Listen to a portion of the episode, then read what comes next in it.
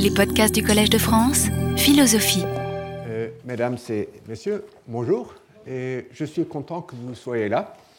Je vais en effet parler des grèves et des décisions de faire grève aujourd'hui, mais je ne pense pas que je puisse euh, éliminer celle qui a lieu euh, à ce moment. Donc, le sujet de ce cours, euh, c'est les formes élémentaires de la décision collective. Et je vous rappelle aussi son insertion dans le plan euh, du cours, c'est que c'est la troisième séance introductoire. Euh, avant de parler aux trois catégories principales, l'argumentation, le vote et les négociations. Et donc aujourd'hui, je voudrais vous expliquer ce choix, ce découpage des décisions collectives en argumentation, vote et négociation. Pourtant, euh, je dois d'abord reprendre la partie de la conférence de la semaine dernière que je n'ai pas eu le temps de vous présenter. De manière générale, le cours de la semaine dernière portait sur les différences entre les décisions collectives et les décisions individuelles. J'ai passé en revue deux manières d'assimiler les unes aux autres ces deux types de décisions. D'abord, j'ai expliqué assez longuement pourquoi, à mon avis, l'analyse du choix individuel en termes de croyances et de préférences de l'agent ne se laisse pas transposer au niveau collectif. Les propositions qu'on a faites dans ce sens récemment reviennent, à mon avis, à stipuler l'existence d'une volonté générale qui est révélée plutôt que déterminée par le vote de la majorité. À mon avis, comme je l'ai dit, et j'y reviendrai, il s'agit là d'une absurdité métaphysique. Ensuite, j'ai voulu démontrer, j'ai commencé à démontrer la différence entre deux paradoxes de la décision apparemment semblables, le premier au niveau individuel et le second au niveau collectif. Je vous, je vous ai d'abord présenté une situation où il s'agit d'embaucher une personne qui sera évaluée selon trois critères, la compétence, la motivation et l'âge, les personnes âgées, plus âgées étant préférées. On suppose également que trois candidats se présentent à qui l'on donne les notes euh, suivantes. Ensuite, j'ai expliqué pourquoi un décideur sujet à l'aversion à l'arbitrage, trade-off aversion, pourrait adopter une procédure de choix mécanique en préférant un candidat à un autre si et seulement si le premier domine le dernier selon au moins deux des trois critères. Dans ce cas, il doit préférer A à B, puisque A est à la fois plus motivé et plus âgé. Il doit préférer B à C, puisque B est à la fois plus motivé et plus compétent. Il doit préférer C à A, puisque C est à la fois plus compétent et plus âgé. Ainsi, les préférences tournent en cercle. À supposer que les préférences du décideur se forment selon cette procédure, elle ne lui permet pas de décider, puisque pour chacune des trois options, il en existe toujours une qui lui est préférée. Et euh, maintenant, je n'ai fait que répéter ce que j'ai dit à la fin de la semaine dernière. Maintenant, reprenons le même exemple dans un contexte collectif et non individuel. Les chiffres sont identiquement les mêmes, mais l'interprétation est différente. Ici, on a affaire à trois groupes de taille égale dans un conseil municipal, A, B et C, qui doivent choisir entre trois projets de construction, un stade, une piscine et un tennis. Et les chiffres reflètent les utilités que représentent les trois projets pour les trois groupes. On constate qu'une majorité de B et de C préfèrent le stade à la piscine, une majorité de A et de B préfèrent la piscine au tennis, et une majorité de A et de C préfèrent le tennis au stade. Ainsi, à supposer que les préférences du Conseil se forment par vote majoritaire, le Conseil se révèle incapable d'arriver à une décision, puisqu'en effet, les préférences tournent en cercle. Dans les deux cas, l'indécision est un effet de l'adoption d'un mode précis de formation des préférences. Or, il faut insister sur une différence fondamentale entre le cas individuel et le cas collectif. Dans le cas individuel, la comparaison des candidats par des classements purement ordinaux est un, procédé artificiel induit je l'ai supposé, par l'aversion à l'arbitrage. Si le décideur s'aperçoit que ses préférences formées de cette manière tournent en cercle, il peut toujours examiner les candidats de manière plus méticuleuse afin de trouver celui qui correspond le mieux à ses besoins. Disons, pour faire bref, qu'il cherche le candidat qui maximise son utilité. Dans le cas du conseil municipal, cette option ne se présente pas. Dans une optique utilitariste, on dirait bien sûr que le conseil doit choisir l'option qui maximise l'utilité totale des habitants de la commune plutôt que d'utiliser une procédure artificielle qui repose sur des préférences purement ordinales. Or, comme je l'ai fait observer la semaine dernière, l'idée de la somme des utilités individuelles est mal définie. Je ne nie pas, on ne peut pas nier que l'intuition ne nous permette souvent de comparer le niveau du bien-être d'individus différents de manière approximative, mais suffisante pour des fins pratiques. Les politiques de redistribution de revenus reposent sur l'idée assez évidente qu'un individu pauvre tire plus d'utilité d'un montant donné que ne le fait un individu plus riche. Cela dit, pour des décisions un peu plus complexes, l'intuition est muette. Il est impossible de comparer de manière fiable l'utilité que tire Pierre de ses longueurs dans la piscine et l'utilité que tire Marie de son jeu de tennis. En revanche, Pierre est tout à fait capable de comparer le plaisir qu'il prend à la nage et celui qu'il tire d'un jeu de tennis. Il pourrait même nous dire de combien le premier dépasse le second. Mais il n'existe aucune méthode par laquelle cette comparaison cardinale et intrapersonnelle puisse faciliter les décisions collectives. Seul est pertinent pour celle-ci l'aspect ordinal des utilités. On pourrait dire sans doute que l'indécision du Conseil vient du procédé, majoritaire plutôt que du fait que l'on se sert d'informations purement ordinales. On verra dans les cours ultérieurs qu'il n'en est rien et que tout système de vote comporte des vices semblables. En anticipant, examinons ce qui se passerait si le Conseil avait comme principe de former ses préférences à l'unanimité. Autrement dit, une option A serait socialement préférée à une option B si et seulement si chacun des trois acteurs préférait A à B. Dans le cas examiné, cette condition n'est remplie pour aucune paire d'options. Plutôt que d'avoir des préférences qui tournent en cercle, comme c'était le cas dans le vote majoritaire, le Conseil n'aurait aucune préférence du tout, donc également incapable de décider.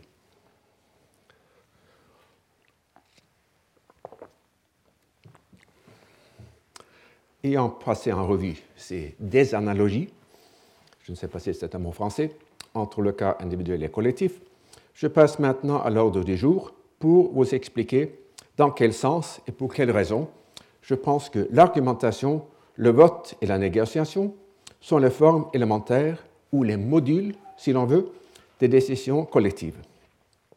Dans les décisions collectives un peu complexes, on observe souvent la présence simultanée des trois modules. En fait, et ce sera un thème constant du cours, l'usage d'un module donné peut ouvrir la voie à un autre. Il convient notamment de souligner, d'une part, qu'il faut passer au vote quand l'argumentation ne produit pas un accord, et d'autre part, que le vote, tout comme l'argumentation, se prête au marchandage. Un exemple dont il sera longuement question dans l'analyse des négociations concerne l'échange de votes, le log rolling. Supposons deux membres d'une assemblée ayant sur deux votes des préférences opposées mais d'intensité inégale.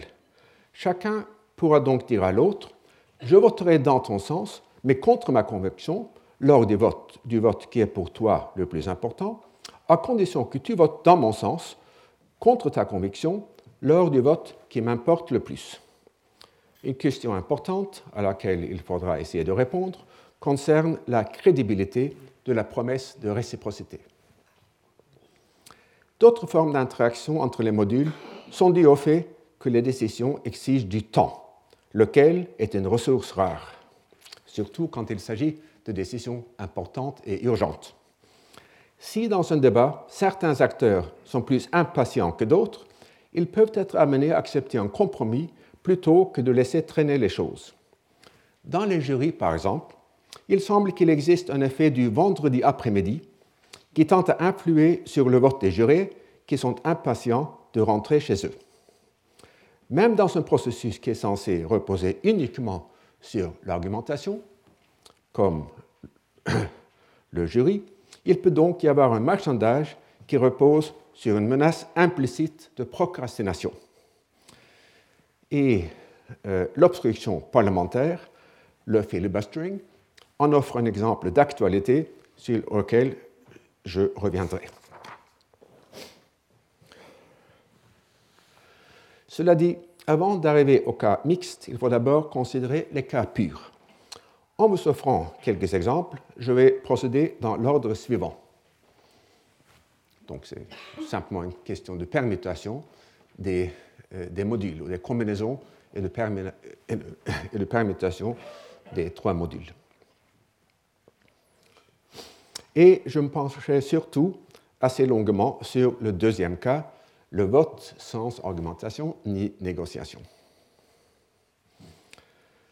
Après l'analyse et l'illustration de ces modalités de la décision, j'essaierai de défendre, assez mollement, la thèse selon laquelle l'argumentation, le vote et la négociation épuisent les formes de la décision collective telle que je le définis. Je vous rappelle l'importance dans cette définition de l'interaction horizontale entre les, entre les acteurs. Même s'il est donc justifié d'ignorer les décisions imposées de haut en bas, il y aura lieu de se demander s'il n'existe pas d'autres procédures horizontales en sus de ces trois modules. Et j'examinerai notamment l'idée de Philippe Urfeleno qu'il existe un mode de décision par consensus apparent qui ne se réduit pas à une conjonction des trois modules. Et pour conclure, mais ce sera sans doute pour la semaine prochaine, je me demanderai si et en quel sens l'une des modules serait plus fondamentale que les autres. Donc, premier cas, argumentation sans vote ni négociation. Comme je l'expliquerai la semaine prochaine, l'argumentation peut porter soit sur les fins, soit sur les faits, soit sur les moyens. Concernant le raisonnement ou l'argumentation sur les fins, reprenons un exemple que j'ai déjà mentionné plusieurs fois, la décision de laisser la fenêtre d'un compartiment de train ouverte ou fermée. Tandis que cinq passagers expriment le désir d'avoir une bouffée d'air frais, le sixième argue de son asthme pour réclamer la fermeture de la fenêtre. Dans une telle situation, il est probable que la majorité accepte le fait que le besoin d'une seule personne doit l'emporter sur les désirs des cinq autres. Bien qu'il soit souvent difficile d'évaluer les fins les unes par rapport aux autres, il existe des cas où la primauté de certaines fins semble s'imposer. En particulier, l'idée selon laquelle les besoins objectifs constituent des raisons plus contraignantes que les désirs purement subjectifs est développée dans un article classique de Thomas Scanlon et se trouve continué, confirmé aussi par des études euh, expérimentales. Concernant le raisonnement sur les faits, considérons un jury qui doit prendre sa décision à l'unanimité.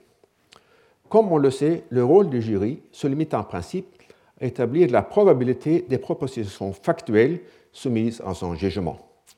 Il doit dire si, à son avis, la culpabilité de l'accusé est déterminée hors de tout doute raisonnable.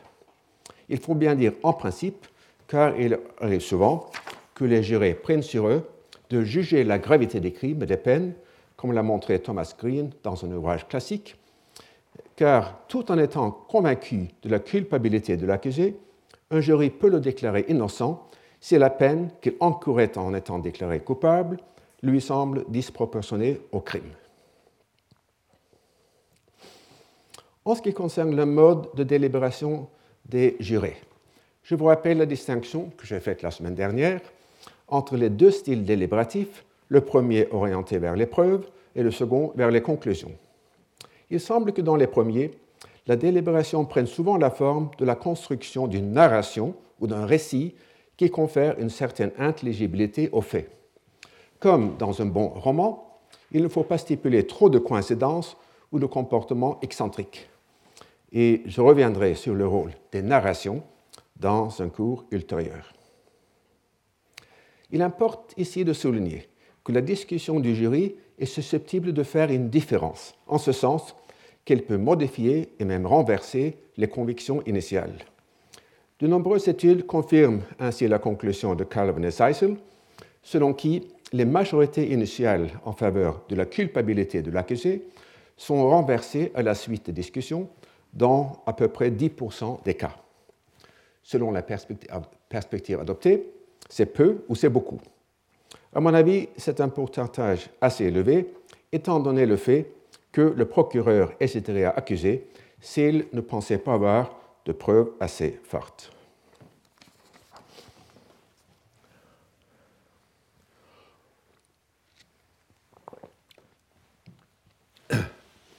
Concernant la décision par le raisonnement sur les moyens, c'est-à-dire sur les, sur les enchaînements causaux, on a plus mal à trouver des exemples nets. C'est que le plus souvent, il s'agit de raisonnements d'experts, qui ne sont pas eux-mêmes des décideurs. Distinguons euh, les individus qui sont experts en matière de décision des individus qui, en sus de leur expertise spécialisée, seraient aussi appelés à prendre une décision collective. Et comme il ressort d'une petite recherche que j'ai faite sur l'Internet, cette dernière catégorie est beaucoup moins importante. Les ceux qui sont experts euh, en matière de décision, 5500 en l'occurrence, ceux qui sont appelés à faire des décisions en tant qu'experts, 18 occurrences seulement. Le plus souvent, la tâche des experts est de fournir les prémices scientifiques aux décideurs, plutôt que d'avoir eux-mêmes la responsabilité de décider. Ils sont des conseillers plutôt que des décideurs. Et quand en effet les experts ont un pouvoir de décision, comme c'est le cas de l'Open Market Committee du Federal Reserve aux États-Unis ou du Conseil des gouverneurs de la Banque centrale européenne, la décision se prend par vote majoritaire, du moins en principe. J'y reviendrai. Donc, à ma connaissance, qui est bien sûr limité, il n'existe pas d'exemple de comité d'experts qui, 1. Se prononcent sur les moyens, non sur les faits, 2. ont un pouvoir de décision et non seulement de conseil, et enfin arrivent à leur décision par augmentation sans vote. Donc c'est une proposition négative. Je passe au deuxième cas, le vote sans augmentation euh, ni négociation. Et on en trouve un premier exemple dans les jurys athéniens qui rendaient le verdict par vote secret après avoir écouté le discours de l'accusé et de son accusateur. Comme le note Aristote, on décourageait activement la communication entre les jurés. Dans un passage de la politique, où Aristote fait une distinction entre l'arbitre et le juge, il critique les lois qui permettent aux jurés de décider selon leur jugement plutôt que selon la loi. Une telle procédure, c'est-à-dire la décision selon leur jugement, accourt lors d'un arbitrage, même s'il y a plusieurs arbitres, car ils délibèrent ensemble sur la décision. Or, dans les tribunaux, ce n'est pas le cas, mais au contraire, la plupart des législateurs s'efforcent que les juges, c'est-à-dire les jurés, ne puissent pas délibérer ensemble. Même si la discussion jouait un grand rôle dans les cours athéniennes, j'en parlerai la semaine prochaine, elle avait lieu devant les jurés sans leur participation. On trouve aussi un exemple approximatif de ce cas de figure, vote sans euh, argumentation ni négociation, dans l'élection de nouveaux membres aux académies scientifiques, laquelle se fait souvent avec un minimum d'argumentation en faveur des candidats. Puisque la tâche principale de ces organismes semble souvent être l'élection de nouveaux membres, les enjeux de la, décision sont pourtant assez réduits. Il est plus intéressant de considérer, dans une perspective comparée, la nomination des professeurs. Sans révéler les secrets du fonctionnement interne du Collège de France, la nomination de nouveaux professeurs par le vote secret des professeurs en exercice n'est pas toujours précédée par des échanges de vues très importants parmi tous les votants. En même temps, le secret du vote implique que le processus se prête, mal aux négociations, car dans ces circonstances, c'est-à-dire le vote secret, aucune promesse de réciprocité ne serait crédible. De manière semblable, le vote secret utilisé dans le Parlement italien jusqu'en 1988 faisait obstacle à l'échange de votes, le log rolling négocié. On peut établir un contraste sur ce point entre la procédure du collège et celle des universités américaines. Dans celle-ci, avant la nomination d'un nouveau professeur par le vote public des membres du département concerné, il y a normalement une discussion assez longue sur les mérites et les démérites des candidats. Dans les meilleurs départements, il y a même une norme informelle selon laquelle chaque membre du présent doit intervenir pour ou contre le candidat, arguments à l'appui. Dans d'autres départements, les moins meilleurs, on peut se contenter de voter sans argumenter, parfois à la suite d'une négociation préalable, du genre je vais soutenir ton candidat aujourd'hui si tu soutiens, soutiens le mien demain.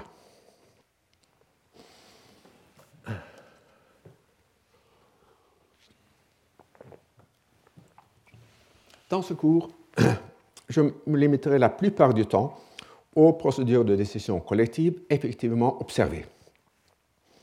De temps en temps, je me pencherai pourtant aussi sur des procédures proposées qui n'ont jamais été appliquées.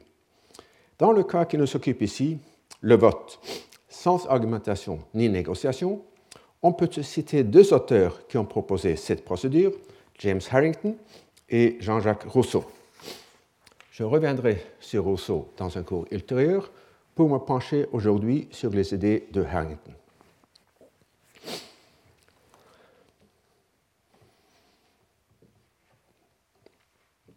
Dans son ouvrage principal Océana, publié en 1656, James Harrington propose une procédure en deux temps pour les décisions collectives. Il prend comme point de départ une procédure utilisée depuis l'Antiquité pour diviser un héritage ou un butin entre deux personnes.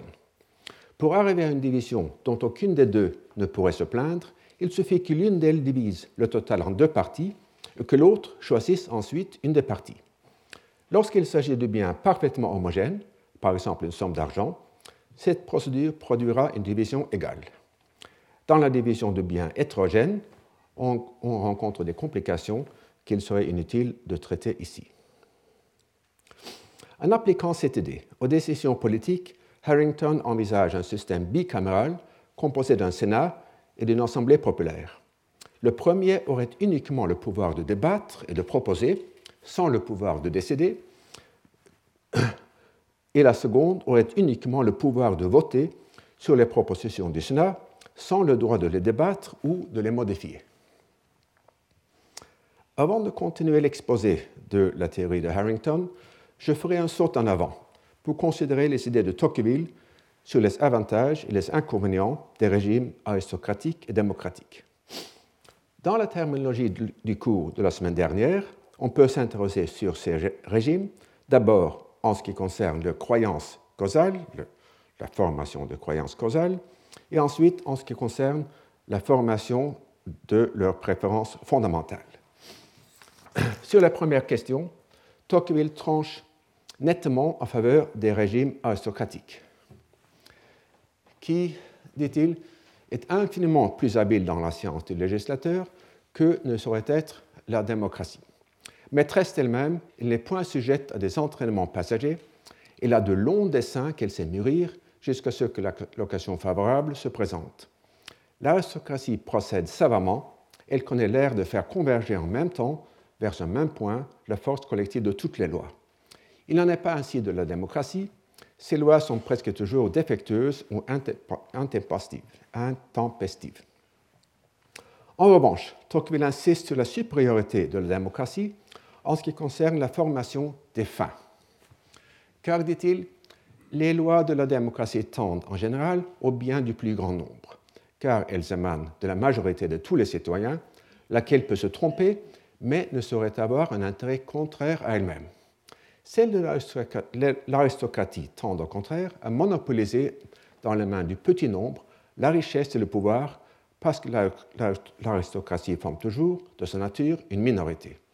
On peut donc dire, d'une manière générale, que l'objet de, la démocratie dans la législation est plus utile à l'humanité que l'objet de l'aristocratie dans la sienne.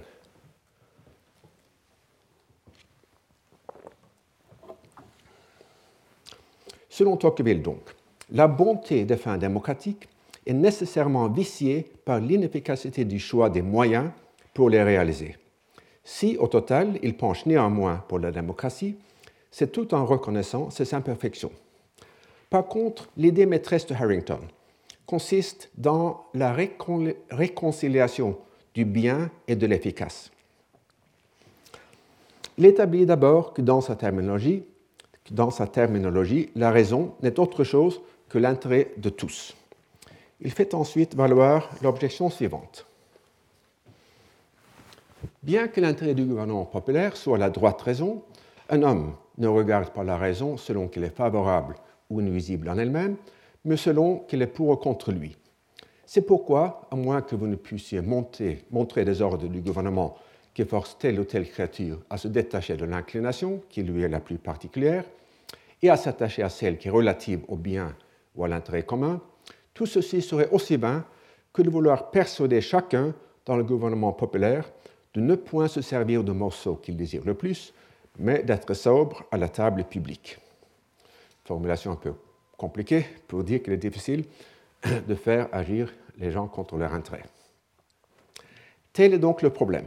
Comment inciter les citoyens à se détacher de l'inclination qui lui est la plus particulière et lui préférer l'intérêt commun? La solution se trouve pour Harrington dans le mécanisme de partager et choisir. Que l'on puisse établir, et même de manière aussi certaine que facile, de tels ordres qui pourraient, voire devraient, dans tous les cas, laisser le droit ou l'intérêt commun prendre le dessus, en dépit de la proximité de ce qui colle à chaque individu en privé je pense que l'anglais est un peu euh, aussi un peu obscur. C'est un fait connu même des petites filles. On a donné à deux petites filles un gâteau, à partager entre elles, afin donc que chacune puisse avoir ce qui lui revient. L'une dit à l'autre, partagez et je choisirai, ou je partagerai et vous choisirez. Par la suite, Harrington développe une application de cette idée à la politique. Diviser et choisir dans le langage d'une république, c'est débattre et résoudre. Tout ce qui, sur le débat des sénateurs, est proposé au peuple et décidé par lui est intitulé Auctoritate Patrum et Jussi Populi, je ne connais pas la prononciation française des mots latins, par l'autorité des pères et par l'ordre du peuple dont le concours fait la loi. Dans le cas des petites filles, il est indifférent si c'est l'une ou l'autre qui fait le partage. Il en va autrement en politique, où il est essentiel que ce soit une minorité plus qualifiée qui débat et propose sans décider, et une majorité moins qualifiée qui décide sans débattre. Les sénateurs chez Harrington sont doublement qualifiés pour le premier rôle par leur sagesse et par leur petit nombre. En revanche, leur petit nombre les disqualifie pour le second rôle car ils n'auraient à cœur que leur intérêt factieux et non pas l'intérêt général. Selon Harrington, il n'y a là d'autre remède que d'avoir un autre conseil pour choisir. La sagesse de quelques-uns peut être le flambeau de tous, mais l'intérêt de quelques-uns n'est pas l'intérêt de tous ou d'une république. Puisque nous avons accordé que la raison était l'intérêt général, le petit nombre ne doit pas choisir de peur d'éteindre son flambeau. Mais comme un conseil divisant renferme la sagesse de la République, de même un conseil choisissant doit être formé de l'intérêt et de la, de la, République. Comme la sagesse d'une République est dans l'aristocratie, son intérêt de même est dans tout le corps du peuple. Donc on voit ici Harrington réconcilier euh, euh, les, la supériorité de l'aristocratie selon Tocqueville et la supériorité de la démocratie selon euh, également Tocqueville.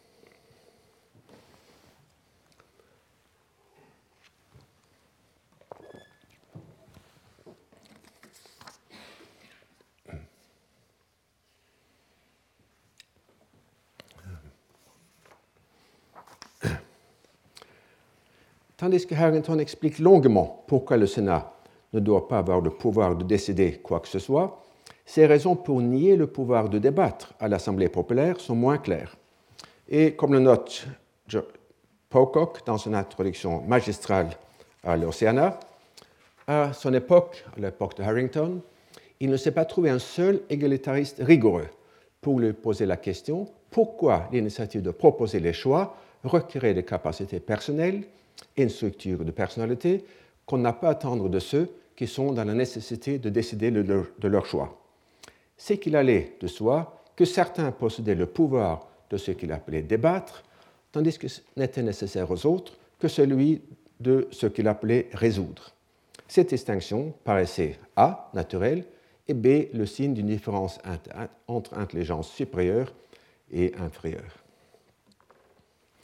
Mais même si Ayrton ne propose pas de justification raisonnée de la distinction, il est intéressant de considérer les illustrations historiques qu'il en propose.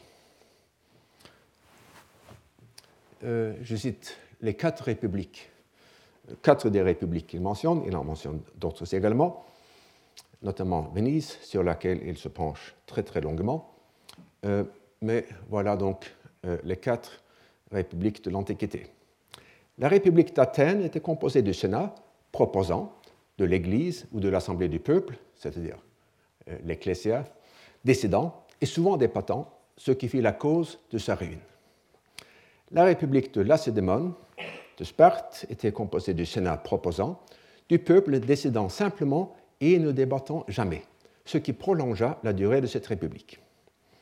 La République de Carthage était composée d'un Sénat proposant et quelquefois décidant aussi, d'une Assemblée du peuple décidant et quelquefois débattant, faute blâmée par Aristote. En fait, Aristote, euh, euh, ne, ce n'est pas une faute signalée par Aristote. Et enfin, la République romaine était composée du Sénat proposant, du Contio, ou l'Assemblée du peuple décidant, et trop souvent aussi débattant, ce qui produit ces orages. Et je voudrais faire quelques observations sur les exemples de Sparte et d'Athènes. Comme vous le constatez, Aristote prend Sparte comme modèle de sa république, du moins en ce que l'on pouvait y observer la séparation des débats et des votes qu'il propose. Or, selon Edmond Lévy, il convient de nuancer. Le texte d'Aristote sur lequel s'appuie sans doute Harrington se prête, selon lui, à deux interprétations distinctes comme interdisant à l'Assemblée ou bien de parler contre la proposition que lui soumet le Conseil, ou bien de faire des contre-propositions. Selon Lévy, qui cite Plutarque en faveur de la deuxième interprétation, c'est celle-ci qui, doit s'imposer. Et du point de vue théorique, cela me semble une idée intéressante. Il est difficile de déterminer en effet si Harrington attribue les effets néfastes des débats dans l'Assemblée populaire au fait même d'argumenter ou à la possibilité que le débat amène une modification des propositions du Sénat. En ce qui concerne le prétendu Sénat athénien, c'est-à-dire le Conseil de 500, il avait pour fonction principale de faire des propositions à l'Assemblée du peuple. Comme les 500 étaient désignés par le sort, ils ne constituaient pas une élite intellectuelle au sens de Harrington, fait qu'il constate et qu'il déplore. Mais pour que cette institution soit assimilée au modèle de Harrington, il faut donc mettre l'accent sur le fait qu'elle était moins nombreuse que l'Assemblée du peuple. Bien que 500 personnes puissent déjà sembler constituer une assemblée trop nombreuse pour permettre un véritable débat, elle était néanmoins de loin moins peuplée que les assemblées populaires, qui normalement comptaient 6000 personnes. Il semble clair que Harrington avait raison en affirmant que l'Assemblée populaire athénienne décidait et souvent débattait. Selon Morgan Hansen, dans son livre de référence, seule la moitié des décrets votés par l'Assemblée étaient des ratifications des mesures proposées par le Conseil des 500, l'autre moitié émanant de propositions faites directement dans et par l'Assemblée. En revanche, rien ne permet d'affirmer, comme le fait Harrington, que le fait même de débattre dans l'Assemblée fut la cause de la ruine de la République athénienne. Je reparlerai assez longuement de cette question d'ici quelques semaines. Revenons enfin sur la distinction entre l'élite et le peuple. Harrington affirme que le peuple est capable non seulement de juger les propositions que lui soumet l'élite, mais également de discerner spontanément les individus qui constituent cette élite. Vingt hommes, dit-il, ne peuvent se rassembler sans qu'il y ait entre eux une différence telle qu'un tiers environ sera plus sage que les autres. Après quelques fréquentations, si brèves soient-elles, ceux-ci seront découverts et, comme les cerfs qui ont les bois les plus grands, ils conduiront le troupeau. Car tandis que les six, discutant et argumentant entre eux, montrent l'éminence de leur talent, les quatorze autres découvrent des choses auxquelles ils n'avaient jamais pensé ou sont éclairés, éclairés sur des vérités qui auparavant les avaient laissés perplexes. Les six, obtenant donc l'approbation des autres, forment le Sénat, non le droit héréditaire ou par celui de leur fortune, ce qui viserait à une sorte de puissance tendant à s'attirer ou à forcer le peuple, mais par élection à cause de l'excellence de leur qualité. Je dois signaler d'ailleurs qu'il faut lire Harrington dans l'anglais puisque la traduction euh, est parfois euh, inexacte pour dire le moins.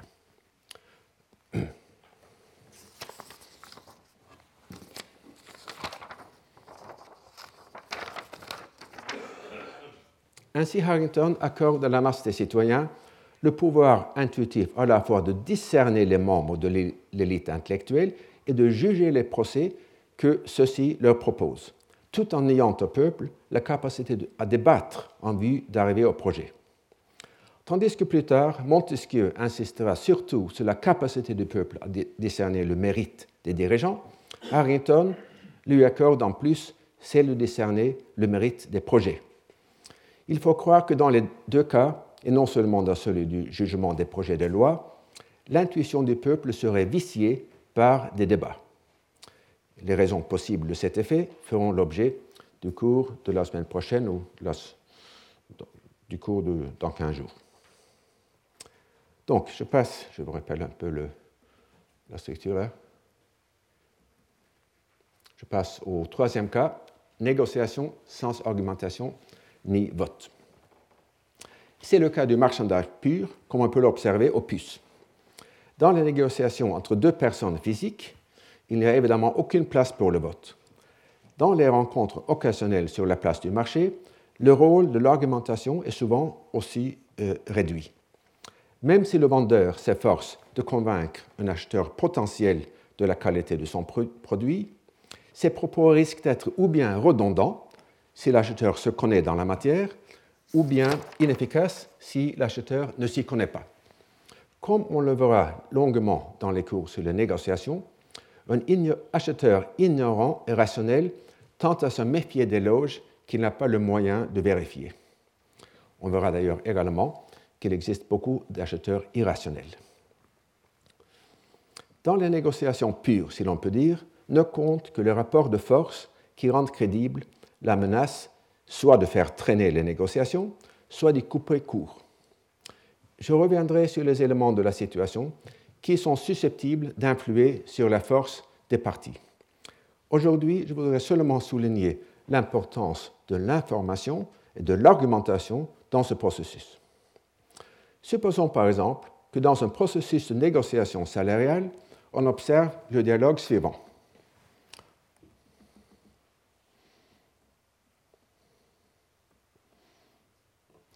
Le négociateur syndical affirme Nous savons que l'entreprise est dans une bonne situation économique, ce qui lui permettra de, donner suite à nos demandes. À quoi le négociateur patronal répond Nous avons de très fortes indications d'une hausse prochaine du prix des matières premières, ce qui nous laisserait très vulnérables si la main-d'œuvre allait devenir plus chère également. Pour que cette raison, réponse soit crédible, il faut que le négociateur patronal puisse convaincre son vis-à-vis vis à vis de la probabilité d'une hausse imminente du prix des matières premières. Autrement dit, la négociation doit forcément s'accompagner d'une argumentation. L'allocation de la garde d'enfants lors d'un divorce présente à cet égard un aspect intéressant. Je reparlerai assez longuement de ce cas, qui me semble intéressant, vers la fin du cours. Aujourd'hui, je voudrais seulement souligner l'existence de deux procédures distinctes pour résoudre ce problème lorsque chacun des parents aimerait avoir la garde euh, euh, sans, la, sans la partager.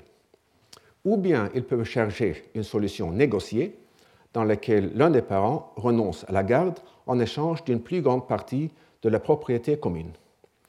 Ou bien, s'ils n'arrivent pas à se mettre d'accord, la décision sera prise grâce à un procès. À ce propos, je voudrais faire les deux observations suivantes. Premièrement, le résultat anticipé ou, probable d'un procès éventuel va jouer un rôle important dans les négociations privées. Comme on le dit souvent, la négociation va se faire à l'ombre de la loi. Deuxièmement, le rôle de l'argumentation n'est pas le même dans les deux temps de la procédure. Dans la négociation privée du couple, il y a souvent une information partagée concernant les facteurs qui déterminent l'aptitude parentale de l'un et de l'autre, laissant peu de place pour la persuasion ou l'argumentation. En revanche, puisque cette information partagée ne constitue pas forcément une information publique, chaque parent sait que dans un procès, il faudra convaincre le juge de son aptitude supérieure à la garde. Ainsi, même si l'argumentation ne joue aucun rôle direct dans la négociation entre parents, l'argumentation anticipée devant le juge sera parfois cruciale.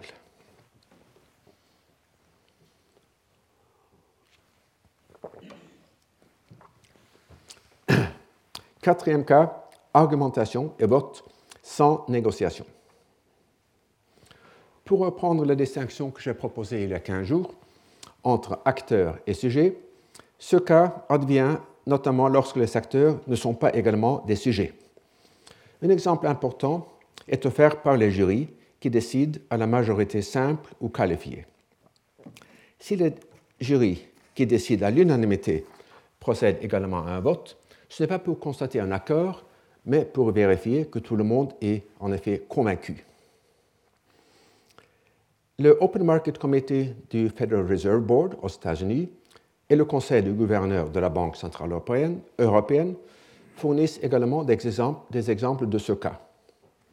Si nous remontons de quelques décennies dans le temps, les banques centrales, le plus souvent, se cantonnaient dans le rôle de conseillères des gouvernements qui étaient libres d'accepter ou de rejeter leurs recommandations.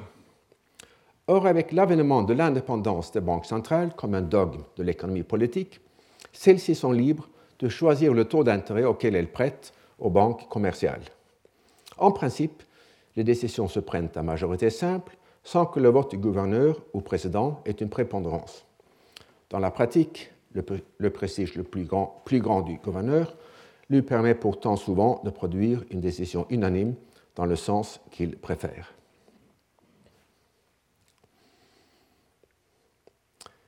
Cinquième cas, argumentation et négociation sans vote. Dans deux cas dont je viens de parler, les négociations qui portent sur le niveau du salaire ou la garde des enfants, il s'agit de négociations bilatérales il n'y a évidemment aucune place pour le vote, lequel présuppose la présence d'au moins trois parties. Il en va différemment dans la négociation multilatérale, multilatérale lorsqu'il faut obtenir l'accord de chacune des parties. Du point de vue conceptuel, il convient de distinguer, je pense, le vote unanime du consensus. Il s'agit là d'un point délicat que pourtant je ne saurais esquiver. Dans les jurys qui décident à l'unanimité, le consensus n'est pas un but en lui-même. Idéalement, idéalement du moins, le consensus doit se produire comme un sous-produit de la recherche, recherche de la vérité. L'idée même d'une vérité négociée semble incohérente. En revanche, dans les, négociations, dans les négociations, il ne s'agit pas de chercher une solution objectivement optimale, idée dont j'ai aussi dénoncé la fragilité les négociateurs cherchent le consensus à la suite des coûts anticipés d'un échec. Pour ne prendre qu'un seul exemple, personne ne saurait prétendre que les clauses du traité de Nice, qui accordent un pouvoir disproportionné à l'Espagne et à la Pologne, reflète une optimalité collective quelconque. Elle reflète simplement les rapports de force de la situation, y compris la volonté de ces deux pays de faire échouer les négociations plutôt que de modérer leurs demandes. Sixième cas, vote et négociation sans argumentation. Ce cas de figure doit être assez rare. Comme j'en ai déjà fait la remarque, les négociations comportent souvent une dose d'argumentation, ne serait-ce que pour établir les faits pertinents. On peut néanmoins trouver un exemple approximatif dans ce qu'on peut appeler la négociation à l'ombre du vote. Distinguons deux variantes de ce mécanisme. Dans la première, le vote anticipé sert la même fonction que le procès anticipé dans le cas de la garde d'enfants. Lorsque le vote ou le procès force l'accord, ils le, font, en tant que vote ou procès virtuel plutôt qu'effectif. En, ce qui concerne l'importance du vote virtuel, je citerai d'abord Philippe de Chouteté, qui a été de 1987 à 1997 représentant permanent de la Belgique auprès de l'Union européenne. Voilà ce qu'il dit. À partir du moment où l'acte unique a introduit la décision à la majorité qualifiée pour presque toutes les directives liées au marché intérieur, celui-ci s'est mis en place dans le délai prévu. Certaines de ces directives étaient bloquées depuis plus d'une décennie par la règle de l'unanimité en vigueur, vigueur jusqu'à l'acte unique. Mais de notre côté, le plus grand nombre 220 environ sur 260, des directives qui auraient pu, par suite de l'acte unique, être adoptées à la majorité qualifiée, ont en fait été arrêtées avec l'accord de tous. On aurait pu voter, mais on n'a pas voté. Ce qui prouve à la fois que le principe de la décision majoritaire est un facteur indispensable d'efficacité et que son application ne conduit pas à la minorisation systématique des uns et des autres. L'efficacité supérieure d'un système majoritaire ne résulte pas en ordre principal du fait que l'on vote souvent, il découle le simple fait que l'on puisse voter, ce qui encourage chacun à chercher des compromis, tandis que l'unanimité encourage l'intransigeance, puisque chacun sait qu'il est en mesure de bloquer seul toute décision.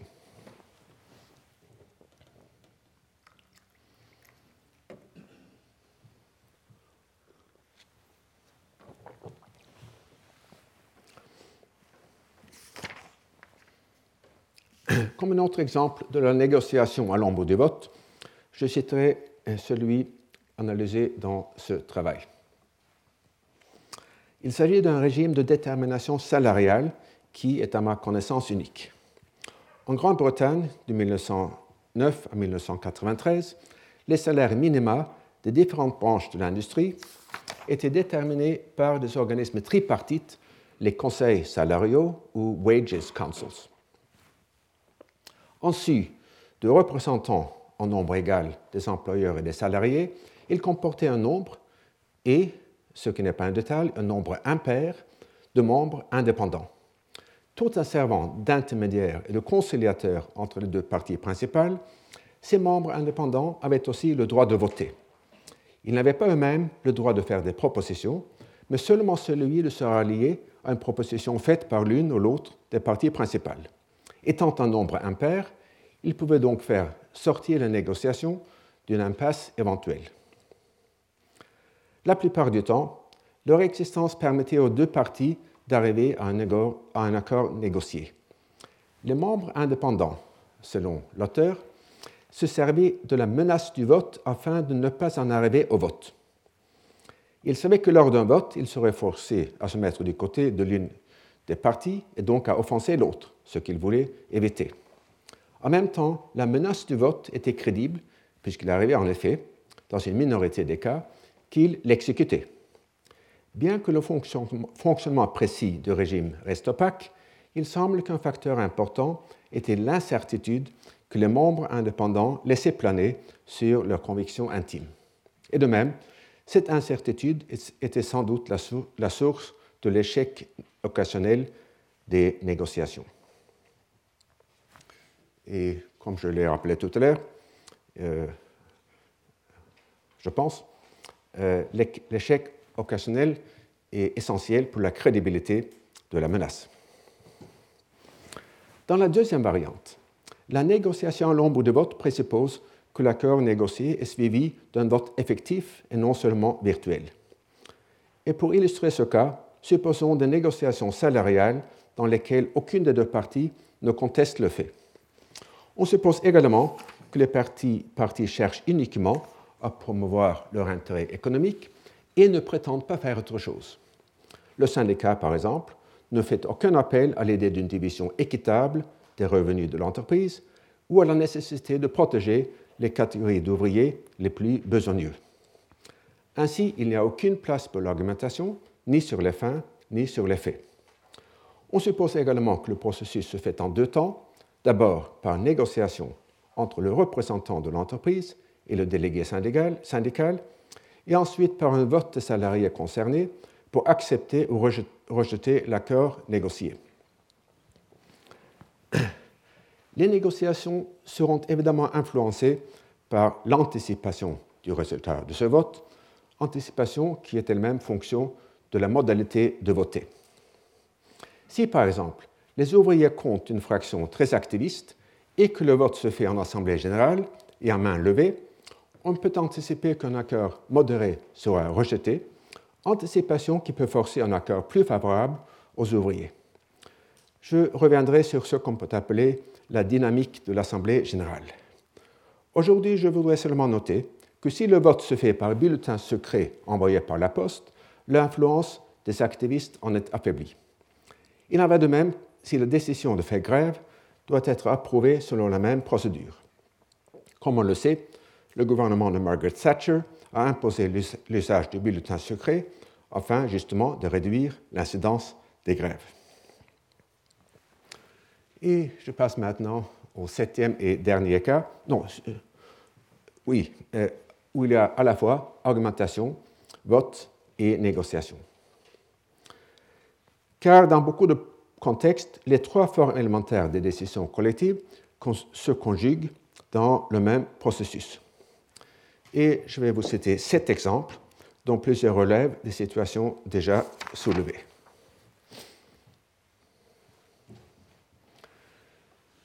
Dans les jurys qui décident par vote majoritaire, l'argumentation et le vote sont parfois suppléés par une négociation tacite si certains jurés plus impatients que d'autres sont sujets à l'effet du vendredi après-midi. Donc ça illustre l'idée que euh, dans les décisions collectives, le temps est une ressource rare. Et donc celui, ceux qui en sont moins concernés ont un avantage sur euh, les plus impatients. Deuxième exemple, dans les négociations salariales, l'argumentation concernant les faits et les négociations concernant les salaires sont parfois suivies d'un vote de la base ouvrière. je pense que c'est en fait dans beaucoup de pays le cas euh, typique. troisième exemple, lorsqu'à la suite d'une discussion, un accord local sur chaque point disputé se révèle impossible, on négocie parfois un accord global dans lequel chacune des parties obtient un gain de cause sur le point qui l'intéresse le plus. Lorsqu'un débat au Parlement indique que le gouvernement n'a pas la majorité nécessaire pour faire voter une loi à laquelle il tient, il peut menacer soit de démissionner, soit de dissoudre le Parlement. Et de leur côté, une minorité de parlementaires peut brandir la menace du filibustering, de l'obstruction, afin d'empêcher un vote. L'anticipation d'une telle menace peut aussi induire le gouvernement à modérer son projet de loi. Si la menace est exécutée, elle prend souvent la forme d'une argumentation qui tourne à vide. Un cas extrême étant l'arrestation de la Bible, je pense pendant 8 heures, 9 heures, si je me rappelle bien, par James Stewart dans Mr. Smith Goes to Town. Et dernier exemple, non, avant-dernier, je pense, il peut y avoir une négociation concernant les individus qui auront le droit de prendre la parole et de voter.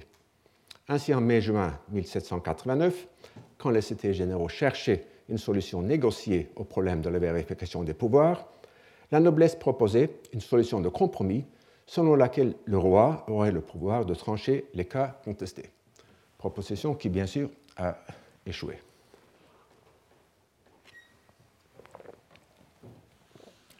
Et dernier exemple, à la Convention fédérale à Philadelphie, en 1787, le vote établissant l'égalité de la représentation des États au Sénat fut obtenu à l'ombre de la menace des petits États de se retirer de la Convention à la suite de l'échec de leurs arguments raisonnés en faveur de cette même solution.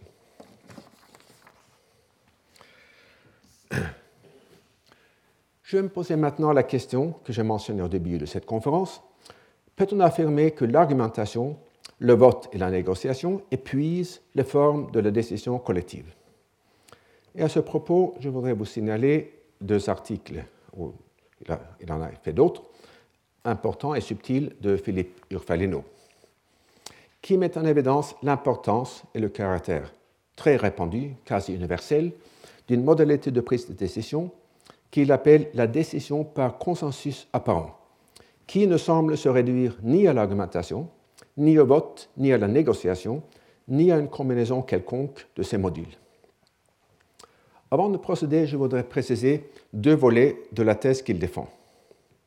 D'une part, le consensus apparent peut arriver quand il y a un constat, sans opposition, d'un personnage d'autorité, qu'on peut appeler le président de séance, qu'une certaine proposition semble recueillir un assentiment général. La décision se produit quand l'argumentation s'épuise par elle-même, puisque personne n'offre plus d'objection à la proposition en question. D'autre part, en appliquant la même idée aux négociations, le consensus apparent sur un compromis se produit quand le président constate que personne ne fait plus de contre-proposition. Bien que le premier volet soit le plus important dans les travaux du Fraleno, le deuxième y est également présent, notamment dans les références qu'il fait aux décisions dans les organismes internationaux. À ma connaissance, Urfaleno n'affirme pas de manière explicite que la décision par consensus apparent constitue une forme sui generis de décision collective qui serait irréductible aux trois modules dont je vous ai parlé. Je vais néanmoins me demander si tel est le cas que ce soit dans un processus délibératif, délibératif ou dans une négociation, la décision par consensus apparent requiert un constat qui constitue l'équivalent du vote ou de la signature dans les procédures plus formalisées. Le constat repose en partie sur des données positives, à savoir les opinions ou les propositions énoncées par les participants, et en partie sur des données négatives, à savoir l'absence d'objection ou de contre-proposition. À la limite, un membre du groupe, un seul membre, que ce soit le président ou un autre, peut ouvrir la séance en énonçant la proposition qu'il préfère, et si personne ne prend la parole, le président va la déclarer adoptée. Dans ce cas extrême, il pourrait s'agir d'une décision individuelle du premier opinant, s'il fait le calcul correct que personne n'aurait intérêt à s'opposer à lui. Il pourrait ainsi jouer à la fois sur le désir des autres de faire vite puisque le temps est une ressource rare, et sur le crainte d'exprimer une opinion qui pourrait s'avérer minoritaire. Tandis que, comme on va le voir, le conformisme peut avoir un rôle causal important dans les décisions collectives, l'anticipation du conformisme des autres pourrait constituer, une prémisse ou un atout pour la décision individuelle, surtout si le premier opinant peut aussi compter sur son prestige et son autorité personnelle. Dans le cas extrême opposé, on fait un tour de table, l'ordre des opinions étant choisi par le sort, et chacun exprime son opinion et ses raisons, jusqu'à ce que, par une réitération du processus, les objections ou les contre-propositions soient épuisées. Ce cas de figure, où le rôle du président est de servir d'instrument d'enregistrement et d'agrégation des opinions individuelles, ne diffère pas essentiellement d'une décision proprement collective. Suivant Stéphanie Novak, on pourrait ainsi parler de vote implicite ou de négociation implicite, où le constat du président se substitue au vote ou à la signature. Sans doute, comme le souligne Urfaleno dans ses analyses des comités d'experts, le président est-il aussi en mesure de pondérer les voix en tenant peu de compte des objections qui ne sont pas appuyées par des arguments? Or, comme je, l'ai souligné dans la première conférence du cours, l'inégalité d'influence des membres n'est pas incompatible avec une décision euh, collective. Je conclus avec une certaine hésitation que les décisions par consensus apparent constituent soit des décisions individuelles, soit des variantes du vote ou de la négociation. Mais il faudrait peut-être modifier cette conclusion si l'on se, penchait sur les cas qui sont intermédiaires entre les deux extrêmes dont je viens de parler. Et de manière générale, il faut reconnaître, avec une certaine humilité, que la variante infinie et délicieuse des formes de décision collective fait obstacle à une classification systématique qui s'appuierait sur l'existence d'espèces naturelles, natural kinds, comme on le dit en philosophie des sciences. Je vous remercie. Retrouvez tous les podcasts du Collège de France sur www.collège-de-france.fr.